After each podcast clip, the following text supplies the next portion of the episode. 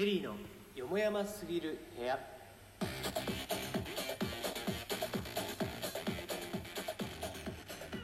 はい3つ目。えー、ということで沢崎さん、はい。なんか途中で喋りそうだったんで。新宿のライブハウス。すいませんね。新宿レニーさんっていうね、ライブハウス800人ぐらいの大きな会場ですよ。うん。ただただ会場が大きくて、うん。会場に見合うほどのお客さんが来てなかったんですよ。うんうんうん。私たちのお客さんが少ないとかじゃなくて、うん。ただただ、全体的にお客さんがあんまりいなくて、うんうん。ステージに出た瞬間、はい。会場は広いのに、お客さんがこんなにいない。しかも、1曲目にすごい、いつもだったら、うん。コールがいっぱい聞こえてくるような盛り上がる曲を瀬戸りで持ってきたはずなのに、全然聞こえなくて、うんうん。それもね、ただただ会場が大きいからなんですよ。あああああ普段はもうちょっと小さいライブハウスやってれば、これぐらいの人数いれば聞こえてくるけど、うんうん。会場が大きいから、全然聞こえてこなくて。それで、え、もう、え、盛り上がってない？え、パニックみたいな。大丈夫大丈夫。俺らバンドやってる時同じぐらいのサイズのところで16人ぐらいの時やって。る あ、でも私たちも30何だとかあんま変わんないですよ。もうどうしようかなって思うけどねそういう時ねねえ、なんかそういう時に、やっぱりそういう環境でもパニクらないで、いつも通りのことができないとダメだそうなっそうそうそうていやだから。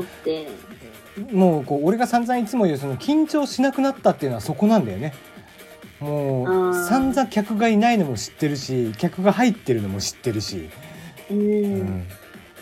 うん、なんかまあ人前に出てなんかね喋るとに別にそれで失敗したからっつってそれで殺されるわけでもないしそうそうう、ん死にゃしないからね。死にゃしねえっていうね、はい まあまあ大変ですよアマアマチュアバンドもこうこういうアイドルも大変なんですよ意外と大変ですよ。はい。じゃあ最後にはい一個だけ、えー今日のニュースから一個触れようかな。起きたー、はい。社会派テリーさん。はいさえー木島かなえ死刑囚獄中結婚3回目のお相手は「週刊新潮デスク」ということで、えー首都圏連続不審死事件で2017年5月死刑判決が確定していました木島かなえ死刑囚44歳ですね。えーまあ2度、えー獄中結婚をしていて、まあ、離婚をしているんですけどもそんな彼女がですね3回目、えー獄中結婚をしました。えー？お相手は先ほど言った通り「週刊新潮」のデスク、まあえーライターさんですね、えー副編集長ぐらいにあたる方ということなんですけども、えー木島かなえさん知ってる？ー知らない。学がねえな。有名人？超有名よ。いやなんでこの見た目でそんなにモテんのっていう人なの？まあまあ言っちゃ悪いけど。えー。まあだいぶ太ってらっしゃるし。へー。顔も別に綺麗じゃないんだよ。でも、もともとその起こってた事件っていうのも、まあ、連続殺人って言われていて、まあ、本人は全部否定してるんだけど、うんあのまあ、保険金絡みのとかあの男に貢がしててその男おじいさんとかねその、えーちょっと上の人とかっていうのが何人も死んでるの。知ってるかも。うんでその時もテレビでなんでモテるんだみたいな話出てましたね。そう散々モテててで結局獄中結婚してるぐらいさらにモテるのよ。でそれが何がすごいってあの相手の男の人から迫られるんだよねこれ。もうそこがすごくてすごいですね。いやなんやっぱりねでもこう調べてみると、まあ、常に髪の毛とかお肌とかも相当綺麗なんだってツヤツヤね。そうそうそうでそれこそユッキーじゃないけど声がすごい綺麗らしくてえー。後半中とかも取材に来てたその記者の人なんかも「あの木島かなえ声綺麗だよね」みたいな。えー、すごいですね。とかまあ喋り口調もすごく綺麗な言葉遣いだったりとかそのは手紙をかよく書くらしいんだけどその手紙まあ獄中日記みたいなのを書いて本も出してるんーだよね。うんうんその日記もものすごい綺麗な字なの。それ、あれだな。きっとその人、あれだな。モテる素材全部使って頑張ろうとしたんだな、きっと。そうそうそうね変えられないからね、見た目は。うんいや、変える、変えられるけど。いやまあまあ変えられるんだけどそのでもね結果見た目じゃなくこうしてモテる人がいるからねそうそう、そうそう、いうことですよ。だからあそこもそうじゃんあのカズレーザーの相方のアンドーナツはいはいはい。あの子も彼氏途切れたことないんだよね確かえー、そうなんですか。うんうん初耳。そうそう。だからモテる人にはやっぱり何かしらの理由があるんだようね。だからこうまあラジオトークでもねその、えーうんその恋愛系の話とかをいっぱいしてる人もいるけどうん。あのまあなセオリー通りにやったってモテはしないんだろうし セオリーとかないですよね。そうそう。そうなんかね自分に自信持ってこう過ごしてる人にしか結局魅力がないんだろうなとは思うよね。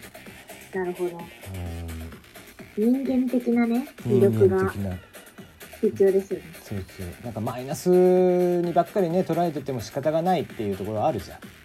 あるー。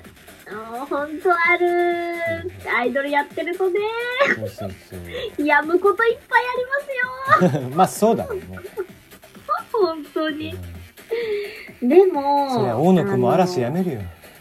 それやめちゃうよ。辛いこといっぱいあると思いますけど、やっぱり、あの、いや、な、最初なんでかなって思ったんですけど、運営さんとかからあんまりネガティブなこととかツイッターに書かないでねとか言われるわけですよ。うんうん。で、最初は、いやいや、言いたいことくらい言わせてあげればいいのに、私はあんまりなんかもうちょっと心が鋼みたいになってしまっているので、あんまりあの、ちょっとしたことでなんか、わーともならないし、ふーんともならないんですけど、うんうんいや、わーもなるし、うんもなりま、なるじゃないですうんか。うんうんあんま書かないでねとか言われてて、なんかかわいそうだな、くらいに思ってたんですけど、うんやっぱり、前向きなこと言ってる方が、なんか応援したくなるし、まあそうね。素敵だなって思うし、いやまあアイドルなんて本当生半可な精神じゃないとやってられんよね。いや存在自体が商品ですから。ねまあ NGT のあの子もそうだけどさ。ああ、そうですねね。もうね、アイドルっていうのは、うまあ消耗品だからね事務所にとってはね アイドルっていうのは本当に大変。大変ですよ。精神が大変ですね。だからみんなもうちょっと、アイドルちゃんたちに対して温かい眼差しを向けてあげてほしいですね。アイドル好きな子はだいぶ温かい目で見てんじゃねえかな。もともとい。やいやいやいや、それでもやっぱり、なんかアイドル始めてからですけど、うんこう、お芝居の現場とかは、結構来てくれる人とかも、アイドルライブになるとやっぱ来てくれなかったりとかするから、まあそれはだからアイドルライブっていうものに対しての偏見だよね。おそらくは。そう、まあ、アイドルライブなのか、アイドルっていう、地下アイドルみたいな、うんまあ業界というか、実際ハードルはい。高いよね。まあ、ハードルは高いと思います。うんだって俺俺なんかほらこの人アニメとかも大概大概見てんのにこう、ねコミケなんかも行かないしそれこそもうゴールデンウィーク近いからね超会議とかもあるけど超会議なんかも行かないしう気にハードルが上がるんですよね。上がるよね、うん。やっぱりこの現場に行くっていうことのハードルよね、ううん。ん。それはやっぱりありますな。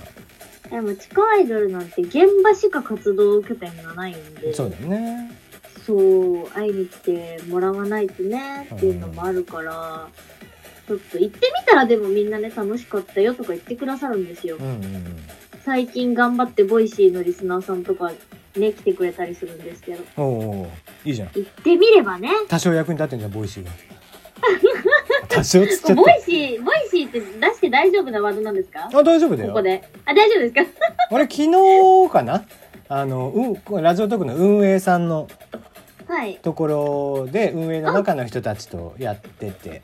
見ました、ツイッター。そうそうそう。だからそこでも散々 Voicyの話はしてましたけどねだ、大丈夫でしたか？あ全然全然あ、大丈夫です。はいはい、まあね、時間も経ちましたからね。うん、もうびっくりしたよね慎太郎タリーのリスナーさんがいたっていうね、え聞いてる人っているんだって思ったのね。聞いてる人っているんだ。あ、 Voicy時代から Radiotalkまで聞いてる人ってことですか？違う違う違う違う。慎太郎タリーの、あれ、ロリラジオ聞いてる人がいるんだなっていう。いやいやいやいやいや、私ちょっと、あのー悔しいんですけど、うんシンタロータリーさんのロリラジネームお世話になりっぱなしなんで、マジですか？もう何も言えないですよ、今。もう間もなくね、あの、丸山パパにフォロワー数を抜かれそうなロリラジですけども。まあ、それはしょうがない。まあね、丸ちょっとね。山パパがすごい。シンタローどこであれ。まあまあ、その、まあ前々から言うね、俺のそこ、プラットフォーム最適化というやつですよ。うん 場所が違うっていうね、話なんだけどう。だからまあまあ、そういった意味では、こう、丸山パパみたいなのが正常っていう話なんだけどうね。ん。まあ、パパも頑張ってますんでね。そうですよ、すごい頑張ってますよね。つい先週かな久々にお会いしたけど。ええそうそういい。なでまたあの他のアプリのピトパっていうね音声のアプリあのーオフ会というかミートアップ行ってきてなってきましたけどね。はいえー、残り30秒ちょっとになりますが告知をどうぞ。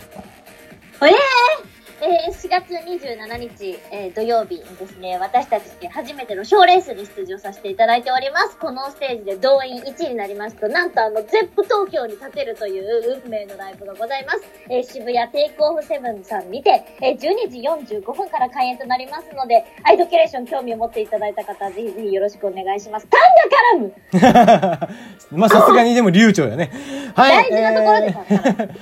ということで、えー僕のね、ツイッターで多分後でシェアをすると思いますが、ユッキーのところから見てもらえたらなと思います。はい。じゃあ今日のところはここまで。またね。